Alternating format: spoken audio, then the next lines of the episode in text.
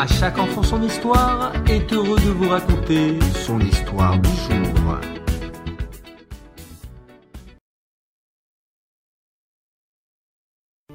Un riche voyageur se rendit un jour à Radin, en Lituanie, pour avoir le bonheur de rencontrer Rabbi Israël Meir à Cohen, le Chafetz Sraïm. En arrivant, il fut déçu de constater que Radin était un petit village avec des chaumières au toit de paille. Il fut encore plus surpris quand il se fit montrer la maison du tzaddik. Celle-ci était une petite maison basse, coiffée d'un toit de chaume, comme toutes celles du village.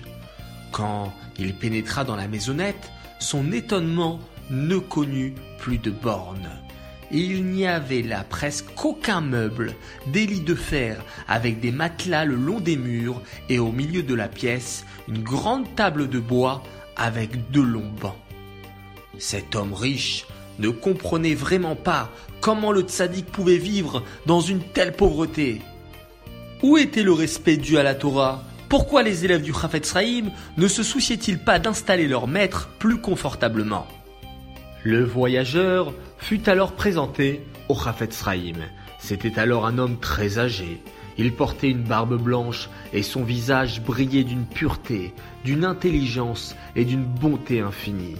L'homme ne put se retenir et demanda Mais où se trouvent vos meubles? Le Chafetz sourit et lui réponda à son tour Et vos meubles, cher monsieur, où sont-ils? Le voyageur répondit sans comprendre. Mes meubles Ben, ils sont chez moi, dans ma maison. Le tzaddik demanda de nouveau. Oui, mais les meubles dont vous avez besoin ici, où sont-ils? Je n'en vois aucun. Le voyageur ne comprenait toujours pas.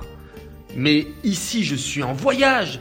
Dans quelques jours, je rentrerai chez moi. Pourquoi m'encombrerais-je avec des meubles pendant ce bref séjour? Le Chafetz dit alors Ne sommes-nous pas tous dans ce monde uniquement pour un bref passage? Ce monde n'est que le corridor où nous nous préparons pour entrer dans le monde futur. Pourquoi nous encombrer de meubles superflus? Il vaut mieux nous efforcer de prendre des biens que nous pourrons emporter avec nous. Ce sont la Torah, les mitzvot et les bonnes actions. Ces mots simples ouvrirent le cœur du voyageur. Il pensa à sa maison, à tout l'argent et les efforts qu'il avait investis pour la meubler magnifiquement. Finalement, il n'avait fait que meubler et décorer un corridor. Il regarda une fois encore la maison toute simple du tzaddik et il sentit que cette demeure rayonnait de l'éclat de la chérina. Il remercia le rabbi pour la leçon qu'il venait de lui donner et lui demanda de le bénir. C'est ce que fit avec cœur le Chafetz Sraïm. À partir de cette histoire du Chafetz Raïm, nous comprenons combien il est important de s'attacher aux vraies valeurs de la vie et de mettre de côté tout ce qui est encombrant.